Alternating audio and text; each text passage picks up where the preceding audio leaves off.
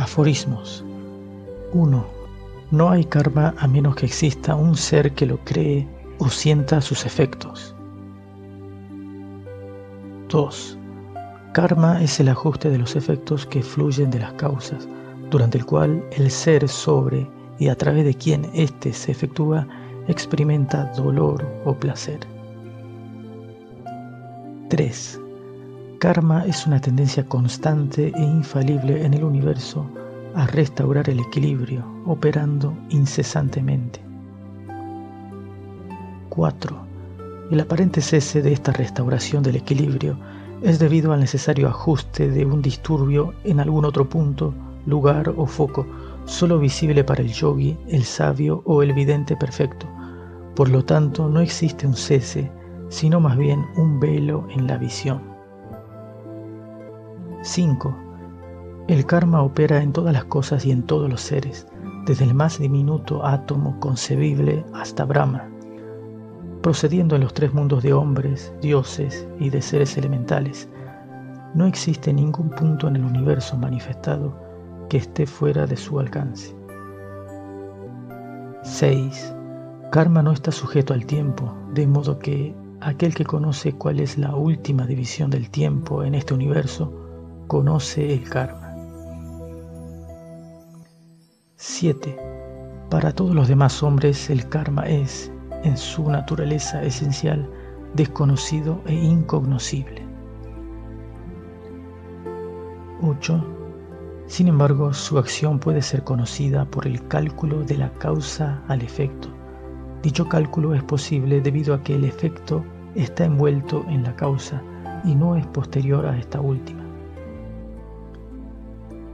9. El karma de esta tierra es la combinación de los actos y pensamientos de todos los seres de todos los grados, los cuales estuvieron envueltos en el Manvantara precedente o corriente evolucionaria desde la que fluye la nuestra. 10.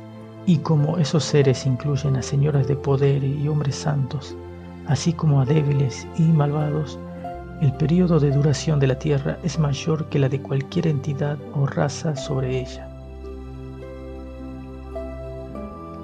11. Dado que el karma de esta tierra y de sus razas comenzó en un pasado muy lejano como para ser alcanzado por la mente humana, una indagación en cuanto a sus orígenes es infructuosa e inútil.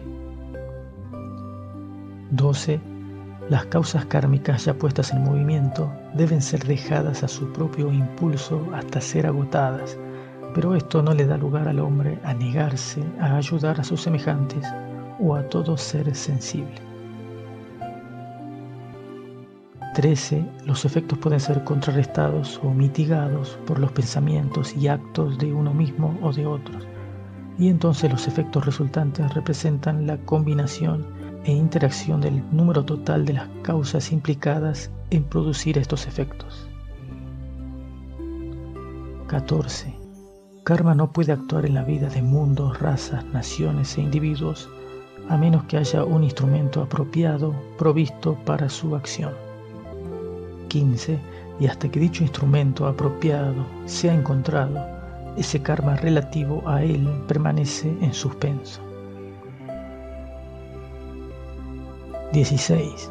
Mientras que un hombre está experimentando karma en el instrumento provisto, su otro karma en suspenso no es agotado por otro ser u otro medio, sino que es mantenido en reserva para una futura operación el lapso de tiempo durante el cual no se siente ninguna intervención de ese karma no causa desgaste en su fuerza ni cambio en su naturaleza. 17. Lo apropiado de un instrumento para la operación del karma consiste en la exacta conexión y relación del karma con el cuerpo, la mente y la naturaleza intelectual y psíquica adquiridos para su uso por el ego en alguna vida. 18. Todo instrumento utilizado por algún ego en alguna vida es apropiado para el karma que opera a través de él. 19. Pueden ocurrir cambios en el instrumento durante una vida y así hacer a este apropiado para una nueva clase de karma. Y esto puede darse de dos maneras. A. Por medio de la intensidad del pensamiento y el poder de un juramento, y B. por medio de alteraciones naturales debidas al completo agotamiento de viejas causas. 20. Como el cuerpo, la mente y el alma tienen un poder de acción independiente cada uno de los otros dos, cualquiera de ellos puede agotar independientemente alguna causa kármica de forma más cercana o más remota al momento inicial que aquellas operando a través de los otros canales. 21. Karma es tanto misericordioso como justo. Misericordia y justicia solo son polos opuestos de la única totalidad. No es posible la misericordia sin justicia en las operaciones de karma. Aquello que el hombre llama misericordia y justicia es defectuoso, erróneo e impuro. 22. El karma puede ser de tres clases. A. El actual, operando en esta vida a través de los instrumentos apropiados. B. Aquel que está siendo originado y guardado para ser agotado en el futuro. C. El karma retenido de las pasadas vidas, no operando aún debido al carácter inapropiado del instrumento que está en uso por el ego o por la fuerza operante del actual karma. 23. Tres son los campos de operación utilizados en cada ser por el karma. A. El cuerpo y las condiciones. B. La mente e intelecto. C. Los planos psíquico y astral. 24. El karma retenido y el karma presente pueden cada uno o ambos operar en los tres campos de operación del karma a la vez o puede operar al mismo tiempo en cualquiera de esos campos una clase diferente de karma a aquel usado por los otros. 25. El nacimiento en una determinada clase de cuerpo y la obtención de los frutos de alguna clase de karma se deben a la preponderancia de la línea de tendencia kármica. 26. La influencia de la tendencia kármica repercutirá en la encarnación de un ego o familia de egos, al menos por tres vidas, mientras no se adopten medidas de represión, eliminación o de neutralización. 27.